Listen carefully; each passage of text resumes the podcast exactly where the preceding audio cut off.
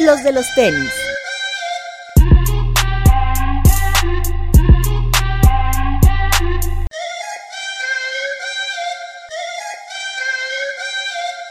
Hablemos de tenis, nada más. Bienvenidos a los de los tenis podcast. Papu, Hola amigos, ¿cómo están? Alberto Bretón, Hola amigos, bienvenidos. Gilser. Román, amigos, todo en orden. ¿Qué traes puesto, Papu? Traigo unos 6 Helllight 3 Camo. Bretón, Mi Sakai amarillo con verdecito. que no te dio mucha suerte en la rifa. No, perdiendo como siempre, pero hay esperanza todavía. Gilser. Yo, el Skylon de Fear of God. Cómodo, bonito, sencillo. ¡A perro! APR. ¿Y tú, Román? Ser. Un Air Max 90 Denim. Porque mes del aire. Black Denim. O Dark Denim. O Grey bien. Denim, como lo quieran llamar. Pero de Pero del ¿no? Air Attack Pack. Porque después hubo como una reedición en 2015, creo. Este Air Attack Pack de 2010, ¿no?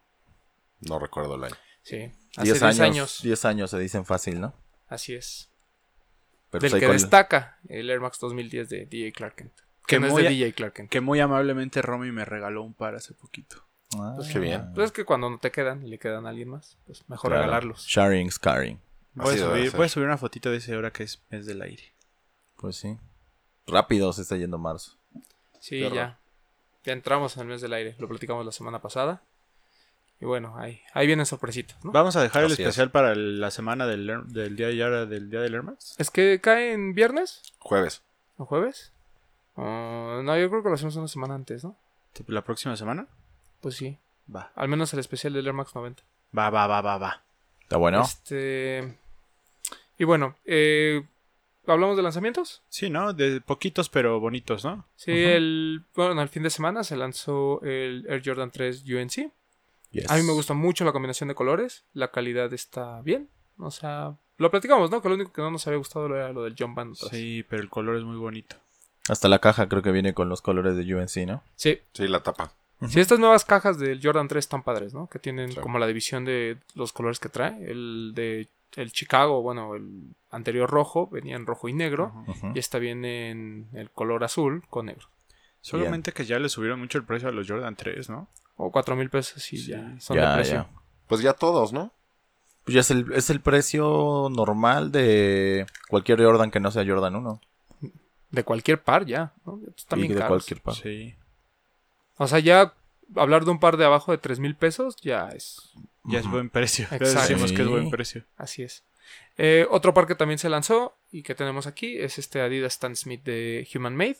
Que yo les había contado que lo vi en Nueva York. No, no hubo de mi talla. No lo pude conseguir al final.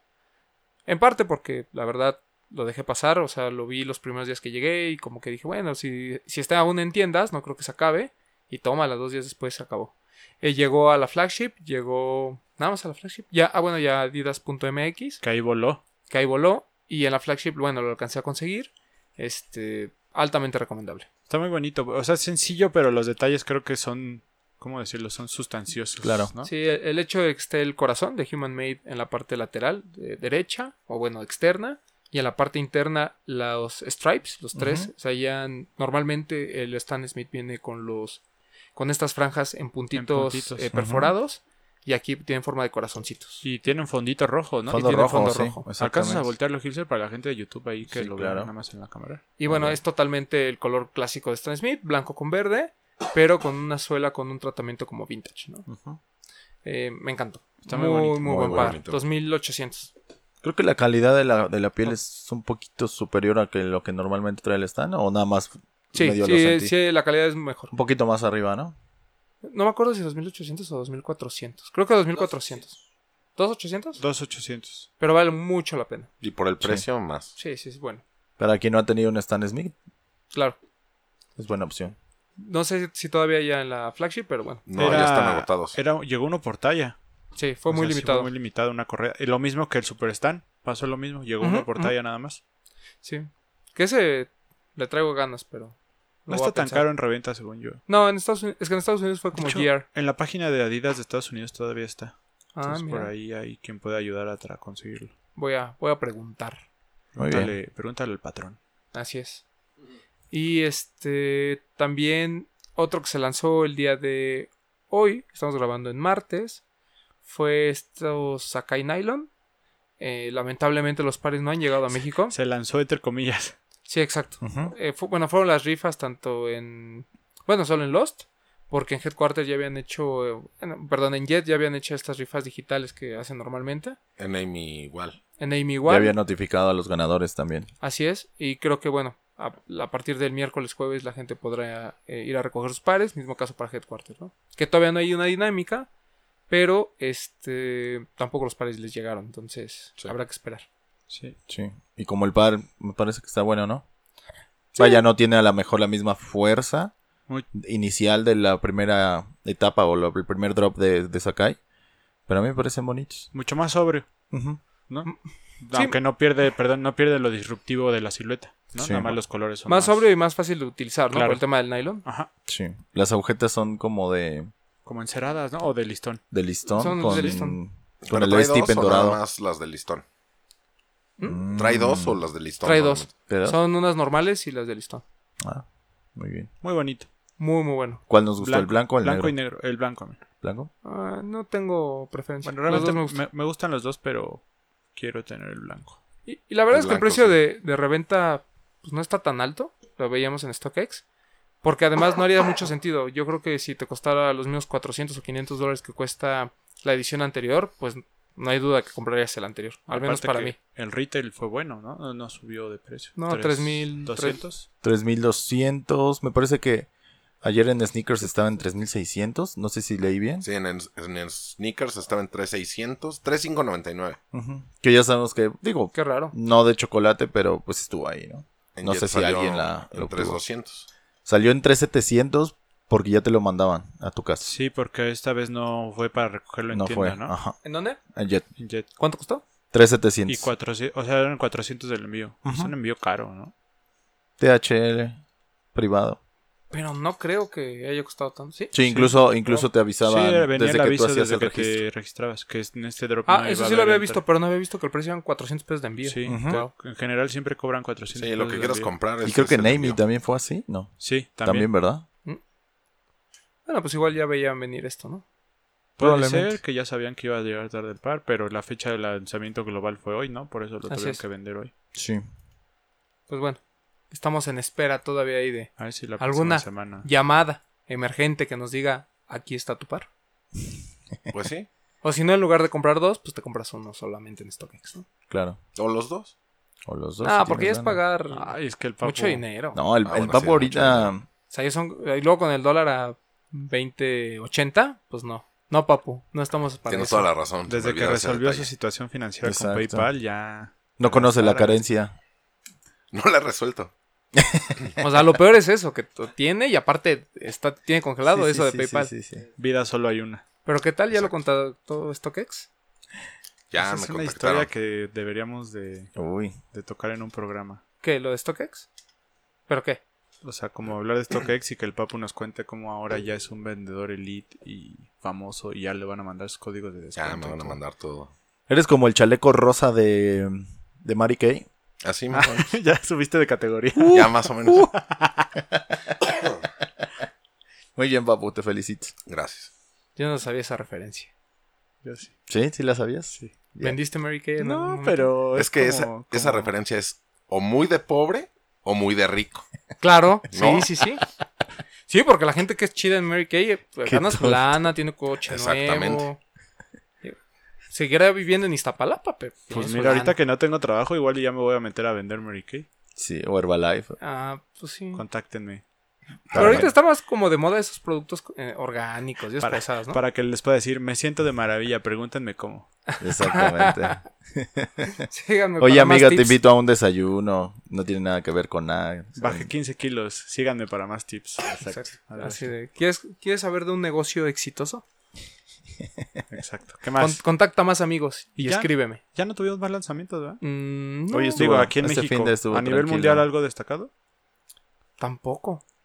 Creo que no hubo nada como fuera, o sea, algo que no nos llegara, ni siquiera de otras marcas. Aquí ¿eh? en México se lanzó el, el Puma. ¿Qué es? ¿Puma Rider? El Future Rider, pero ya lo, ya lo ¿Por comentamos semana Chinatown? ¿Ya lo comentamos? Ah, no, el de por Chinatown no, ese llegó a TAF. Ah, sí. El Sí. blanco y el negro. Ah, el blanco y el negro. Pero ya se había lanzado, ¿no? Solo TAF lo empezó a anunciar hasta ahorita. Me parece Ah. que fue un fin de semana de esos como de transición. Porque ya empezamos con otro. Vaya, con los drops que va a haber para el Air Max Day y los drops de SB Sí. y de los donks que va a haber y todo eso. Entonces, vaya que fue, digamos, un tiempo muerto para todo lo que viene. Porque marzo en general viene fuerte. Bueno, entre comillas, porque ahorita les vamos a contar de algo de. Que Sí. sí, fue como. un- no de sneakers, pero hubo un Y lanzamiento. entre paréntesis, este, por ahí vi que para diciembre es el infrared. Sí, El 90. es- ya, ya empezó el rumor. Qué bueno. Bien. Algo, algo que no habíamos platicado y que salió como noticia est- estos últimos días fue que se, como- se oficializa la forma en que vas a poder comprar tu Jordan 1 por Dior. Ah, Ah, claro. claro. Cierto. Que ya vienen seriados, ¿no? Ese es un detalle nuevo que no habíamos visto. 8500 pares para el Jordan 1 High. Todavía no se dice de low, pero al parecer son menos pares.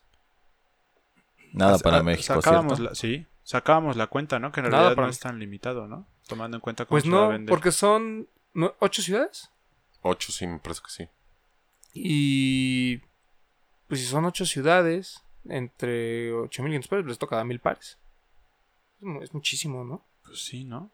Digo, igual ya habrá ciudades más importantes que le van a quitar a ciudades que no son tan relevantes. A- supongamos que en Mm, México, ¿no? Yo no creo que lleguen mil pares a México. Ahí va, vamos a contarlas. Son Nueva York, Los Ángeles, Dos, Londres, tres, París, cuatro, Hong Kong, cinco, Seúl, seis, Singapur siete, y Tokio. ocho. Ocho. Pues sí, no estamos tan perdidos. Pero México no está, ¿o sí? México no. A México no llega. Y entre el 23 y 24 de marzo tú te vas a poder inscribir a una rifa eh, para una de estas locaciones y vas a tener acceso al par y acceso a la pop-up de Dior por Jordan Brand, ¿no? Para que veas el resto del merch. Puedes estar invitado a la pop-up y no tener par, pero pues ten- en automático si tienes el par estás invitado a la pop-up, ¿no?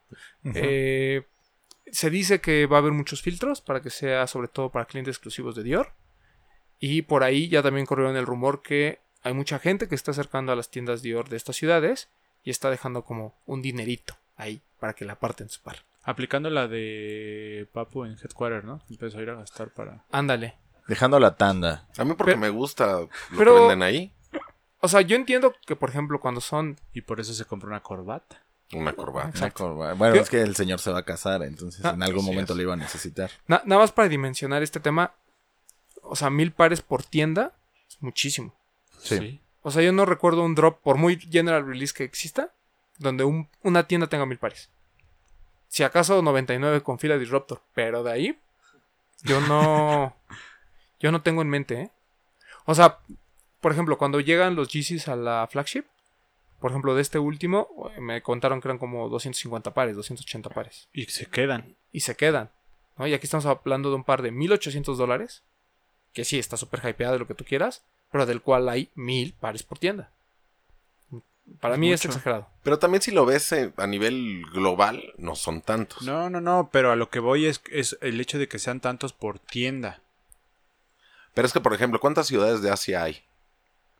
De esto, Ajá. está Singapur, Tokio y Seúl. Sí. Es más, sí, es Hong Kong, Seúl, Singapur y Tokio. Son los Cuatro. cuatro de Asia. Allá sí le gastan. O sea, O sea, sí hay mucha gente. Yo no dudo que se agote. Lo que decíamos, ¿no? Si te ofrecen un para retail, lo, lo- haces el esfuerzo y lo compras porque sabes eh, lo, lo que, si- lo que significa ese par. Claro. Sí. Pero creo que un par de 1800 dólares, 8000 pares, no me parece tan limitado como la gente decía. Porque al principio eran 1500 pares, ¿se Sí, acuerdan? sí, claro. Eso sí es súper poquito. Pero 8000, Sí, no, limitado el, el Adidas que va a salir por Prada. por ejemplo. Ese sí es limitado. Mm, Pues sí.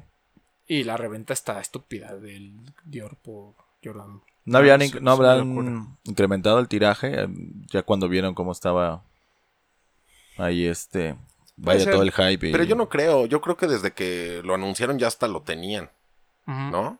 ¿Crees? Porque no se tardan tampoco dos meses en Claro, hacer los ya pares. sabían. O sea, si es mucho para una tienda, finalmente es poco a nivel global. O sea, O, o sea, es poco entiendo. para un par común y corriente. Pero no me parece que sea poco para un par que. en teoría En teoría debería es de limitado. ser limitado, sí. O sea, hay, hay pares de Jordan mucho más limitados que ese. Así Sí. es. Sí. Pero no con la misma calidad, el mismo lujo. Entonces, vaya. Tampoco se la compensa, ¿no? calidad. ¿no? no, no, se compensa. O sea, yo creo que también entre la reventa y lo que vaya, cómo se va diseminando exactamente esos 8000 pares, pues saben que les va a tocar a otros continentes o en otras ciudades más importantes, principalmente de Europa. Saben lo que implica el mercado asiático. Este, incluso, digo, en particular no en México, pero finalmente algo tiene que llegar a Latinoamérica. Y No sabemos cuántas más nos pasen No, por medio de ellos. no pero- creemos que por ahí uno, dos, tres clientes de los buenos de Dior México tengan por ahí a través de Estados Unidos la No. reserva de su par. No. No. A lo mucho yo creo que van a poder entrar a la rifa, pero van a tener que recoger a fuerzas el par en Estados Unidos si es que ganan la rifa. Ok. Que ahora, si tienes mil pares, yo dudo que haya mil clientes top por tienda de, de Dior. Me, o sea, me sorprendería, ¿sabes? Sí, o sea, aparte digo, hay lana para. digo, Pero yo si creo que en, entras, en Asia no me ir. sorprendería. Pero No, Mira, pero clientes en top ningún- en una ningún- tienda yo no creo. yo no creo. En ningún parte del mundo. O sea, por ejemplo, supongamos que llegaran mil a. ¿Qué te gusta? ¿A Lost? Ajá. Aún sabiendo las listas que pudiese haber entre influencers, este, amigos de la marca, tiendas, o sea, aún haciendo un Friends and Family, colocando a todos y demás, no llegas a mil personas. O sea, pues pasó con el Travis. O sea, realmente entre Friends and Family, medios y demás, dieron alrededor de 60 pares. Ujú. Para los 300 y tantos que llegaron, o sea, sí. no te da. Sup- supongamos que juntas 200. ¿no? 300 personas si tú quieres. Sí. Pero otros 700 son puro relleno. Sí. Pues habrá que ver. ¿Y Ahora cuánto habrá está ver cómo funciona. Se va a acabar, se van a volver Sí, locos por él, pero Sí, seguro.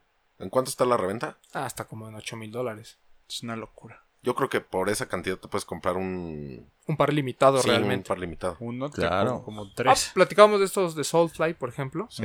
Es mucho más limitado. O una casa en Tecamac, Hay varios Friends and Family sí. mucho más unos limitados. metritos cuadrados en... en Tizayuca. Claro. Que, que volvemos a lo mismo. También hace mucho más sentido pagar 1800 por un par del que hay 8500 pares que por un dunk de Travis Scott, por ejemplo. Ah, claro. Ah, claro, Ujú. sí. Del cual tengo mis dudas si hay 8500 pares. Porque fue muy limitado también. Sí. Pero aquí en México, ¿no? Pero en general también en Estados general Unidos. fue limitado. Sí. O sea, como que mi métrica es, si en Estados Unidos la reventa está baja y aquí se alocan, pues eso quiere decir que el par no fue tan limitado que, como el Sakai, por ejemplo. Ajá. Este que salió ahorita. Pero si la reventa está cara aquí y está cara allá, es porque realmente sí fue bastante limitado. Esa sería como mi métrica. Es que seguramente sí hay más de 8500, pero este es bien complicado porque nunca hay información real de las marcas de cuánto hacen. Aquí lo sabes porque están seriados. Sí. Y además ya dieron varios Friends and Family, ¿no? sí. No Earlys. Friends and Family sí. reales, ¿no? Por ahí no me acuerdo si Melody Sani fue la que lo subió. ¿El día de hoy? Sí, traía el 144. Sí, pero ¿sí Yo fue sí. Melody o fue No, ahorita. fue... ¿Ale Ali? Sí, Ale Ali. Justin también ya salió ahí con su par, ¿no? Y ya ves que había unos que traían esta etiqueta de Miami, que eran como otros pares este, adicionales. O sea, como que había un Friends and Family y como que estos que están dando de seeding ya son parte de los El 8500. de Mbappé era de los que decía Miami, ¿no? Sí. Neymar. Neymar claro. también. Es más, yo creo que Varios Earlys. Jordan Brand, aunque quisiera... Regalarle a todos sus influencers ni así se acaban. Ajá. son muchísimos, según yo. Y buenos detalles, ¿eh? razón. O sea, vimos las fotos hace rato y tiene detalles muy lindos. Sí, o sea, a- vaya, como par es muy, muy bueno. La muy plantilla está bonita. La plantilla está bonita. Y la calidad se ve. Sí, Yo quisiera sí, saber sí, si va a venir Italia. con ¿Dos packs? dos packs. Sí, sí. Seguramente. Sí. Ah. Sí, o sea, como que las fotos más Vamos oficiales. a comprar un chino de esos Sí, de no. eBay. Ya lo estuve buscando, güey. The y Wish. están- o sea, la calidad sí se ve horrible. O sea, hasta parecen mid. Sí, De los que eso sí es cierto. Yo vi un video de de YouTube de un güey que compró uno y parece Meat. Por ahí Sí. sacaron un video de un fake muy bien hecho. Creo que por ahí lo tengo, a ver si luego se los paso. Y sí se ve muy bien hecho. Pero, Pero, ha de ser de los caros. sa- ¿sabes qué? El, ¿Dónde la regaron la mayoría? En las plantillas. Porque esta plantilla que muestra Lea Limei es como azul marino, ¿no? Y Sí. el grabado de Dior. Sí. Y Sí. todos los demás eran o gris o blanca y nomás decían Dior. Y le quitaban la, la plantilla como normal. Y era y, ab- y lo- y abajo lisa. estaba grabado. Ajá. Pero la plantilla de arriba, o sea, era de textil y nomás decía Air Jordan o Air Dior. Sí. Pero bueno, ya. Conforme vaya más Que quién sabe qué tan contando. bueno sea, obviamente, digo, al final se terminan enterando. Pero por ejemplo, estos earlys de donde aparecen la plantilla, los detalles, obviamente cómo van a ir mejorando las Pues, sí. pues los clones, ¿no? Que Pues sí, o sea, quien ya se jodieron fueron a todos los anteriores. Exacto. Sí. Aguas es, con sus pues. earlys, muchos. Cuidado. Cuidado. Cuidado si quieren tener su mielecita tardan. desde antes. No, y además, o sea, cuidado en el hecho de que no van a ser pares baratos. O sea, si los- se los venden como early, no van a ser baratos. Ah, claro. ¿Qué Ah, más? Ahora ya me da tentación preguntarle a los tíos que me mande fotos de Ese que sacó por ahí una ese que sacó por ahí. Pero A bueno, ¿Qué esperemos. más? Ya, Está bueno. Este, y bueno, ya entrando a los temas de este fin de semana. Fin de semana de eventos. Sí. Acudimos al evento. Hace dos semanas vino la gente de Sneakertopia a contarnos de su evento, o de este proyecto tan ambicioso que tenían. Y bueno, ya no hay fecha que no se cumpla. Y ya tuvimos eh, Sneakertopia, Ciudad de México 2020, Primera edición. primera edición. Bueno, cosas que no sabíamos. eh, Air Jordan o Jumpman, o la marca del Jumpman, o este, Nike México decidió poner un boot de Air Jordan para, para Sneakertopia. Eh, tampoco teníamos muy claro el tema de los vendedores de sneakers y al final terminaron siendo muy poquitos. Por ahí, este, Sí. Pompa, Sopa, eh, Sopa Fresh, que ya sabíamos que sí estaba. El niño. El niño. El niño. Y al- Eh, eh, Sunday, Relative. Relative. Relative. que esas como que ya más o menos nos había dicho Atsa, pero realmente faltaban muy poquitas más, ¿no? O sea, yo creo que no llegó ni a 10, 12 tiendas. Lost con, con activación nada más. Lost con activación nada más. Lo que estuvo padre fue esto de las marcas mexicanas, por ahí los hermanos Kumori, Sacrifice. Sí. eh, Morra. Morra. Pero, pues, el lugar era demasiado grande. Creo que sí sobró mucho espacio. Eh, no hubo mucha gente, o sea, también cabe decirlo. O sea, Eh, demasiado grande. Ok, gigantesco.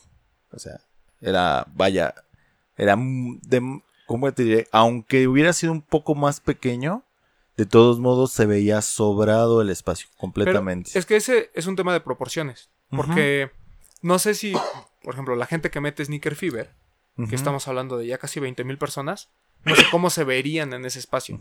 No, o sea, obviamente no tan Cierto, apretados como sucede en, el- en- en la última, Edición. en el último venue, que fue ahí en Pepsi Center. Pero tampoco creo que se vea tan holgado como se vio Claro. en Sneaker Top. Que está bien, ¿eh? O sea, vaya, eh, finalmente son como puntos y comas, pero particularmente creo que el que, entendiendo que seguramente o probablemente haya distintas ediciones de Sneakertopia, me parece que es un buen parámetro. ¿Por qué? Porque tú sabes ahora cuál es el objetivo del siguiente año en cuanto a gente y en cuanto a expositores. Yo creo que algo de lo que podemos, eh, vaya, eh, de que nos haya gustado es que finalmente tenías la capacidad o el espacio correcto para poder estar en un lado o en otro. Obviamente a, lo mejor por el momento se, fue, se vio sobrado. Pero el lugar realmente es muy bueno. O sea, lo que es el centro de Santa Fe es un lugar perfecto para hacer ese- eh, como para hacer exposiciones y para tener este tipo de como de metrías, ¿no? Tiene una desventaja básica, que es la distancia. Sí. Sí, o sí, sea, sí. por más que les pongas, no sé, lo que decía ¿no? El tema de urban y demás, la gente se mueve en transporte público. Y llegar a Santa Fe, de por sí la gente que trabajamos ahí, es complicado. Entonces, creo que eso afectó muchísimo. Ya lo habíamos visto con Dejando Huella en el... Cuando fue al, en el City ¿no? Banamex. Pues, o sea, es algo que realmente le pega a la gente. Aquí también yo creo que... No sé si faltó difusión, porque... Pues siento como que sí hubo mucho, mucha publicidad y demás. Pero no creo que haya sido la necesaria para 30.000 personas. Si se quieren enfocar a la música, que yo creo que fue el plato fuerte real de la, del evento, pues le tienen que cambiar el nombre. O sea, no se puede llamar Sneakertopia y que el 90% de la gente que quiera ir quiera ir a ver este bandas, ¿o ¿no? Claro. O- O músicos o artistas. artistas, sí.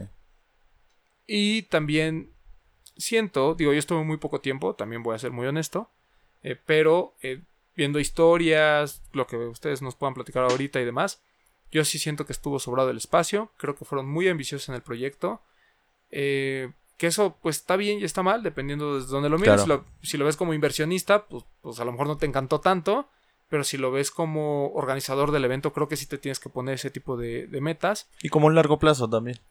Sí, que, que no sé si vaya a dar en algún momento. O sea, digo, estamos diciendo que Sneaker Fever mete 20.000 personas y es un evento ya muy posicionado y demás. Que a lo mejor, supongamos, le pones ese extra de la música, a lo mejor te lleva 25 mil. Ujú, Pero no te va a llegar a esas 30 mil, creo yo. Por eso a mí el objetivo me parecía muy alto. Este. ¿Qué más? O sea, pero cosas positivas. La verdad, el boot de Jordan sí estaba muy bonito. Sí. ¿no? Sí. Eso era el- ese estaba padre. Lo que hicieron esto de. Bretón no fue, pero. Es muy similar a lo de ComplexCon. O sea, el, como la forma en que estaban hechos los stands era, era como el de ComplexCon. Estos que están de. son varias marcas pequeñas y lugares pequeñitos. Estaba muy, estaba muy bien hecho. Eh, por ejemplo, el del niño, que creo que fue el que eh, sobresalía de los demás porque era un- diferente. Sí. A mí llegó un momento en que me parecía, que es lo que también pasa luego en el Fiber o en Dejando Huella, que parecen tianguis, ¿no? Estaba como que todo muy esparcido y demás. Pero bueno, o sea, también era el que llevaba más mercancía, entonces se entiende de alguna manera. Eh, Y ¿qué aparte su espacio era el doble de los de los demás. Ah, sí, sí, sí, eso sí. El- el- lo de los conciertos, yo vi que el espacio estaba bien. Además, estuvo bien el, como el diseño del, del mapa. ¿no? Sí, O sea, sí, sí. en- bajabas las escaleras y te topabas luego, luego con lo de Jordan Brand, que estaba espectacular. Después, atrás de Jordan Brand estaban las marcas mexicanas. Después, todo el tema de los tenis. Y hasta atrás del- estaba el escenario de la música. Fue como tipo el complex de Chicago, que el escenario estaba dentro del mismo lugar de los. Sí. Anda, tal Sí. cual, tal Por- cual. Digo, porque en Los Ángeles está separado, es el Sí, arena. sí. Pero, Ujú. Chicago Pero en Chicago estaba estaba ahí, ahí. ¿te acuerdas? Sí, y, y realmente creo que no estorbaba una cosa con la otra. El tema es que la gente empezó a llegar muy tarde. O sea, una hora pico en el Fiber normalmente es entre una y cuatro o cinco de la tarde. Y aquí la hora pico fue después de las 5 de la tarde. Sí. Sí, sábado principalmente. Ustedes cuéntenos que estuvieron ahí todo el día. A mí me pareció muy bien, por ejemplo, para la gente que compró el VIP, sí me parecía un espacio VIP. Tenían sus mesas, tenían un espacio pues, más, no sé cómo estaba alto, podían ver mejor el concierto y todo. Entonces, eso para lo de la música me pareció muy bien. Luego, lo de las marcas mexicanas también me pareció muy bien el que fueran espacios pequeños y hubiera y hubiera varias, porque sí había que eran como seis, ocho, Como. Ujú, más o menos y me pareció bien. Luego había un live paint, se llamaba, creo. VR Painting. VR painting, sí. Y en las pantallas tú veías, a- a- o sea, tú veías a un chavo que traía sus lentes y estaba como con unos controles pintando y tú lo veías en las pantallas y hacían cosas muy buenas. Luego estuvo Sinergia, Tatú. Ahí es donde yo me hago mis tatuajes. ¿Habían Ah, Sinergia? muy Un bien. saludo a Luis. Ah, pero estaba bien, ese lugar No, estaba bien, bien, bien, bien. Y tenían buenos flashes. De hecho, él nos escucha 1200. a veces. ¿Sí? Porque yo Ah, le he sí. contado del podcast y sí me dijo que lo, lo a veces Un lo saludo. escuchado. Luis King. Muy bien, Un un saludo, saludo, un le saludo. mandamos un respeto. Me hubiera Ujú. gustado estar ahí para pasar a saludarlo. Pues sí, es que, ah, hay- digo, yo creo que lo ideal sería e- evaluar el evento del escenario hacia la entrada, por así decirlo. Eh, primera edición, ningún evento, eh, hasta el Sneaker Fever, eh, no tiene la llave maestra o, o tiene la fórmula para hacer un evento exitoso. Me parece que fue ambicioso. Y yo creo que hay que, hay que reconocerlo y hay que valorar ese esfuerzo. Algo de lo que a mí me gustó fue de que incluso el mismo público, que finalmente, vaya, podría pertenecer a- a- a la comunidad de, de los sneakers y todo eso, no era necesariamente la misma gente que vemos cada año en el Sneaker Fever. Entonces, eh, vaya, el gancho de la música fue muy importante.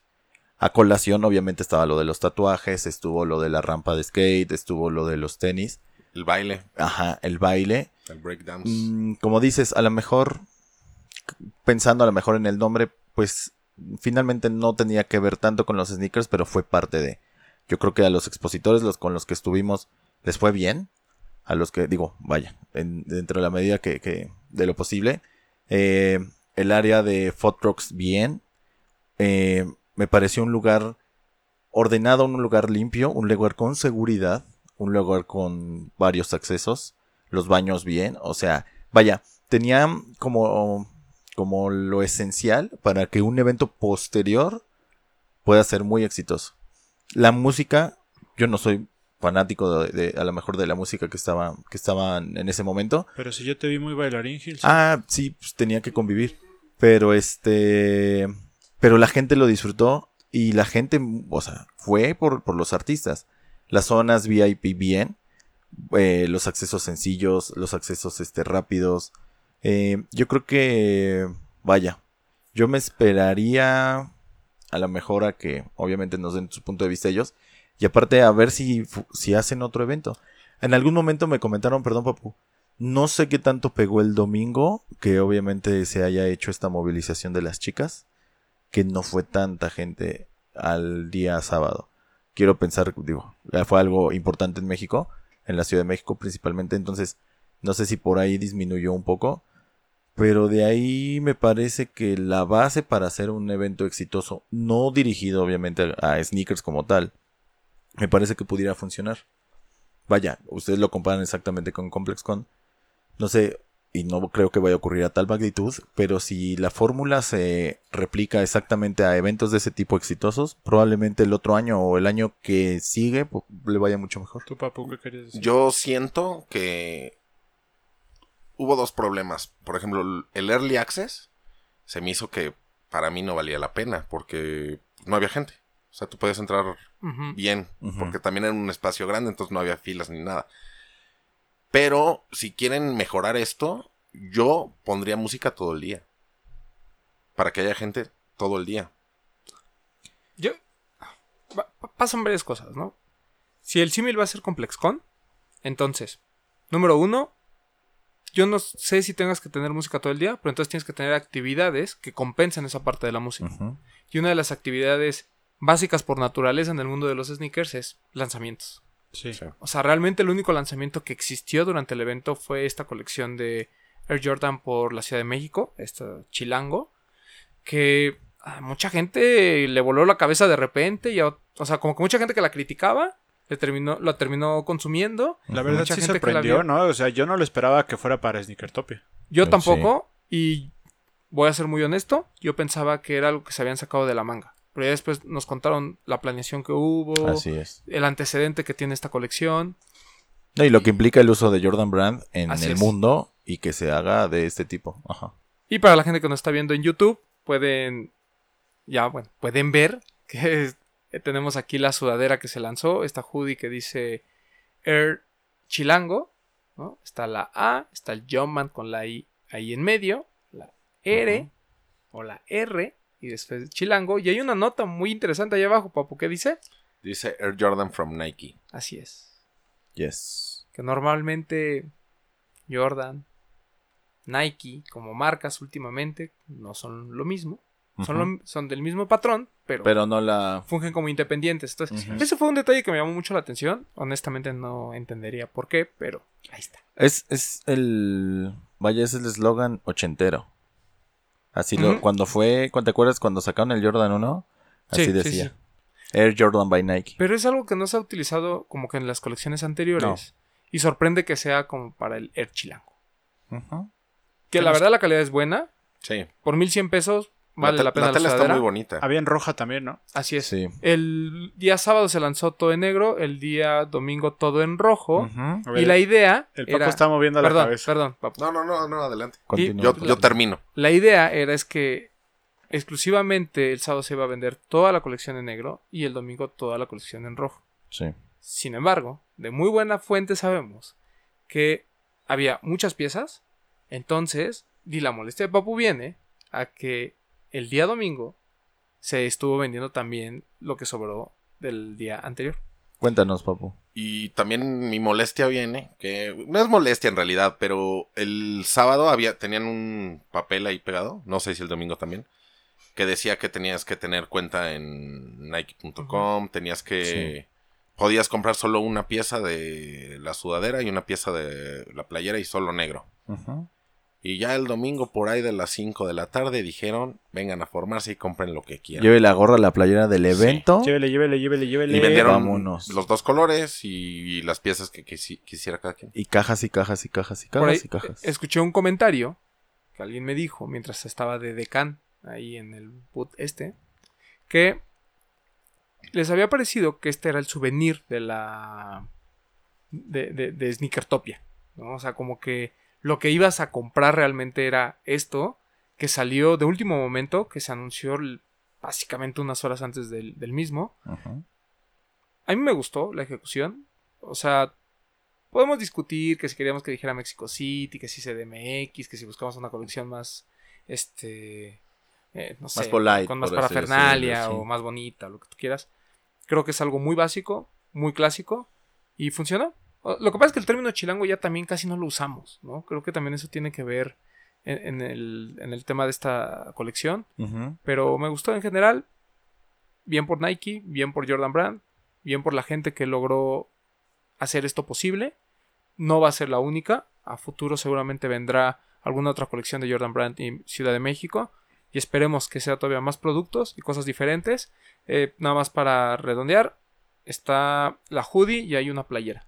Creo, La playera 550 pesos. creo es. que esta palabra tiene una dualidad muy interesante, ¿no? Porque en la ciudad, chilango representa como algo de orgullo para algunos, pero en provincia es pues es despectivo, ¿no? Porque dicen, ay, pinches chilangos, Sí, sí, o sí, los sí. Porque chilangos no lo entienden. o ay, Claro. eres chilango porque haces pues porque alguien que roba o alguien que va a hacer algo que no está acostumbrado a la gente en provincia Ujú. dicen, ay, eres chi- chilango, ¿no? Eso, pero es como cuando sí. tú le dices, es igual de despectivo cuando le dices al doctor, ah, pinche veracruzano. No, yo sé, no, por eso digo que tiene una dualidad, ¿no? Que- Un respeto. Saludos, Saludos, saludos, saludos al al doctor. Gracias por nuestras sillas otra vez. Gracias de nuevo. Digo, tiene- me parece que tiene una dualidad esta palabra y por eso creo que puede causar un poco de controversia, ¿no? Te puede gustar, te puede no gustar, pero está ahí el hecho de que es algo que ya marcó un antes y un después. Sí. ¿Recuerdas algo así, Román? De la ciudad que tú me digas, del país donde tú me digas. De- Algo similar. No Jordan New New York City, no Jordan Tokio. Me refiero a lo que menciona Bretón, o sea, a Un que término diga muy coloquial. muy coloquial. Se- seguramente debe de haber ahí entre, por ejemplo, a lo mejor lo de Toronto, ¿no? Cuando salió la colección de Six, este Air Max de Six, que, o sea, está inspirada en la ciudad de Toronto, pero no decía Toronto, decía de Six, ¿no? Que es como el, El como se conoce. Ajá, podría ser. Podría ser. Pues sí. Y seguramente por ahí debe de haber otra de, no sé, algo, algo en Estados Unidos o de en Europa. No lo tengo muy presente, pero ese de Toronto sí. sí lo Yo creo que le yo creo que le fue bien. Le fue no muy va a ser bien. la primera vez que lo vamos a ver en original y en clon, porque creo que Sí, Vaya. tiene todos los elementos para ser copiado. sí. ¿Ya mandaste a hacer tus clones para venderlos? No, yo sí compré la mía. Pero Yo los encontré antes. Eso hablaría del éxito de la colección. Y el domingo sí, o sea, lo que dice el papu ya fue Descarado. llévela, sí, sí, sí, lleve la, la, la taza, la playera, las que quisieras. Tiene sentido porque, digo, no tengo el número exacto, pero de todas las tallas, tú pon que hubiera mil piezas. De sudaderas, mil piezas de... Ujú. ah, Y a ver- había, había más piezas de eso que en algún momento gente dentro del evento. Entonces, si lo querían agotar, tenía que ser en ese momento ya, llévense todo. Estoy de acuerdo, y- pero ¿te parece bien? Sí, Pues sí. porque al final pues es un negocio. Y si ya traían este chip de que no lo iban a lanzar en ningún otro lado, pues sí ponían en riesgo si el stock fuese muy grande. Y a lo mejor, ah, mira, yo prefiero que el último día hubieran dicho, ya, llévense lo que quieran, aquí están las sudaderas, aquí está toda la colección, y, y nos olvidamos, no la volvemos a ver. A que te hubieran dicho, ah, sí, todo esto es súper limitado, no sé qué. Llegara el día del corte del domingo y dijeran, no, pues nos sobraron mil, pes- mil No, piezas. o que Entonces vayas- mándenla a Exacto, Tara, o que vayas la a próxima semana y la de las encuentres en la Factory. ¿no? Claro. Que fue lo que pasó con Champion, por ejemplo, en Complex, cuando sacó todo esto de Timberland. Ahí te decían, no, pues esto es exclusivo, exclusivo. Y a los dos días ya estaba en Foot Locker, por ejemplo. A ver, yo que no fui, ¿cuál era la experiencia del boot de Jordan? Nárrenmelo. ¿Cómo era? Ya me contaron el merch. Ah. ¿Cómo era el boot? ¿Qué era la experiencia que ofrecía? Era de un la lugar compra? pequeño, eh, sobrio, un par de maniquís en cada esquina, eh, con las playeras, ra- o sea, sencillo, sencillo. Y pues nada más, o sea, el atractivo, finalmente, en general, creo que era el Jumpman de 2x2. Y, aparte, eh, pues la gente que estuvo ahí explicando el heritage de la marca, ¿cierto? Así es. Nos invitaron algunos a que estuviéramos ahí, yo digo de decán, pero no de decán, como de host, para que la gente que se acercara al boot, tú le explicaras un poquito de la experiencia, de la importancia de la colección, la relevancia de Jordan Brand y demás. Yo lo hubiera hecho muy diferente si hubiera habido más gente. O sea, yo si hubiera como cerrado el espacio, porque imagínate que tenía dos entradas en la parte lateral, pero tú puedes entrar por cualquiera. Entonces, yo lo que hubiera hecho es cerrar un lado, o sea, que fuera exclusivamente salida, e ir pasando como grupos poco a poco, ¿no? Para que fueran a comprar y se aventaran toda esta plática, digamos, ¿no? De la experiencia. Pero, pues, no había tanta gente, tampoco hubo tanta fila, como que al principio la gente estaba en esta eh, onda de si me gusta, no me gusta. Por ahí tuve la oportunidad de platicar con algunos, este, eh, algunos escuchas. ¿Cómo se dice, papu? ¿Podescuchas? Puedo escuchar, sí. Puedo Algunos- escuchas. Podescuchas. Ujú. Y pues estuve platicando ahí con ellos. Algunos sí les vendí la sudadera, otros como que regresaron después y la compraron. Generando comisión. Sí, claro. Así es. Pero mm, en general, bien. Estaba muy bonito el boot. Algo que me llamó muchísimo la atención fue que los maniquís no trajeran pares de Jordan Brand. Traían Air Max Air 90 Max, sí. todos. Mm. Algo, pues, Raro. raro. Sí. Pues sí. Había, no había nin- ninguna cuestión visual, ¿cierto? Parece que como que la gente lo que quería era que se enfocaran en, la, en el textil. Como que no les importaba un poquito los tenis. Para que la gente preguntara, oye, yo quiero esta sudadera o yo quiero esta playera y no, yo quiero estos tenis. O sea, fue como que a propósito. Bueno, Yo claramente quiero- fue a propósito, pero Quiero pues, aprovechar para mandarle un saludo a Moy Chacón, que fue uno de los que les vendiste la sudadera. Y a Eric Crouch, que Ah. también. Fueron nuestros respeto. ganadores de boletos, ¿no? Sí, Así Así es, es. Estaban que nos estuvieron saludando. Sí. Qué sí. bueno. Y bien, o sea, creo que lo de Jordan le dio mucho impulso al evento, estuvo muy bonito, fue el mejor boot, sin duda, ¿no? Digo, de los pocos que hubo, fue el mejor. ¿No te hubiera gustado que hubieran puesto algo de con, cuando la diseñaron o algo así? Puede ser, sketches o cosas así. Sí, algo, algo, algo. Ahora bien, ya regresando y para concluir un poquito el tema del- de este evento, porque todavía nos falta el otro, eh, yo debe de haber dos cosas. Sí, o sea, el, el lugar está muy bonito, el lugar está hecho para eventos, el lugar es enorme, entonces te da esta facilidad de que puedes hacer varias cosas en un mismo lugar sin que se estorben. Eh, tienes el aforo para las 30.000 personas. Como bien dice Gilser, cosas como los baños, la seguridad, cosas muy... Está el estacionamiento. Pues la verdad es que sí, o sea, es, es un buen lugar. La zona estructura- de comida. ¿Eh? La zona de comida está muy bien. La- lo de los food trucks y demás, bien. ¿no? Estructuralmente bien. O sea, o sea él es, ese es el, el lugar que nos gustaría que fueran todos los eventos, pero tiene esta particularidad de la distancia. Entonces, o corriges de alguna manera tu objetivo de gente, o no sé qué vayas a tener que hacer para que a nivel de transportación sea mucho más fácil para la gente ir hasta allá. O tres, lo llevas, a- o sea, si quieres llenar, lo tienes que llevar a otro lugar. Me queda clarísimo. O sea, ese lugar no se llena a menos que viniera Post Malone. ¿Te gusta? J Migos, Balvin. J Balvin. O sea, solo así se va a llenar. Fuera de ahí no tiene, o sea, no hay forma No. que con el cartel que tuviste o con ese nivel de cartel puedas llenar un lugar así. O sea, dimensionando creo que son dos Pepsi Centers y medio. Sí, Uf, es grandísimo. es grandísimo. Es super huge. Entonces, ese Super huge. super huge. Entonces, necesitas o ahora sí que tienes dos opciones, ¿no? O, o te haces a la idea de que vas a seguir en ese mismo lugar y no lo vas a llenar, a menos que lleves a alguien muy grande y te va a costar muchísimo. O le bajas a tu evaluación. O le bajas a tu evaluación y te lo llevas a otro lugar donde seguramente se va a llenar, pero a lo mejor no tienes la posibilidad de hacer tantas cosas o tantas experiencias como lo tenías planeado. El no llevar un cartel de sneakers a una cosa que se llama Sneakertopia también creo que fue un error. O sea, nos- no nos lo soltaron hasta un día antes. O sea, tú te enteraste qué tiendas había de tenis eh, prácticamente horas antes del evento. Y eso tampoco puede ser. O sea, yo entiendo que cerrar los deals con la marca, nos decían que lo de Nike pues, fue de bote pronto un par de semanas antes. O sea, ese tipo de cosas siento que demeritan el hecho de que sea un evento de sneakers. ¿no? Pero bueno, ya sabíamos que lo de la música era lo que más afectaba. Ah, y en lanzamientos tienes que hacer algo. O sea, tienes que Y lo que había no pasó. Claro. Tienes que tratar de incluir marcas que hubiese, eh, que, que tengan lanzamientos y que puedan ahí vender las, las mismas tiendas, etcétera, pero las tienes que de alguna manera arropar, ¿no? Pre- pregunta, ¿Champion vendía ahora solo experiencia? Solo Era la experiencia. Experiencia. Y- Y, bien, ¿eh? Y bien. Y sí, por sí e- estaba bien. Te podías ganar un cilindro o descuentos. Y un par del que se habló aquí en esta, en esta mesa fue lo de Golbo. ¿Qué pasó? Ese par nunca salió a la luz. Dicen que sí se va a lanzar, dicen que ya está hecho y dicen que ya están vendidos. Yo tengo mis dudas porque es un par de 10 mil pesos que ya platicábamos. Por 10 mil pesos creo que tienes muchísimas opciones más que un par customizado. No, y creo que hubiera sido, o sea, no sé si están vendidos, pero creo que hubiera sido muy bueno si lo hubieran sacado ahí.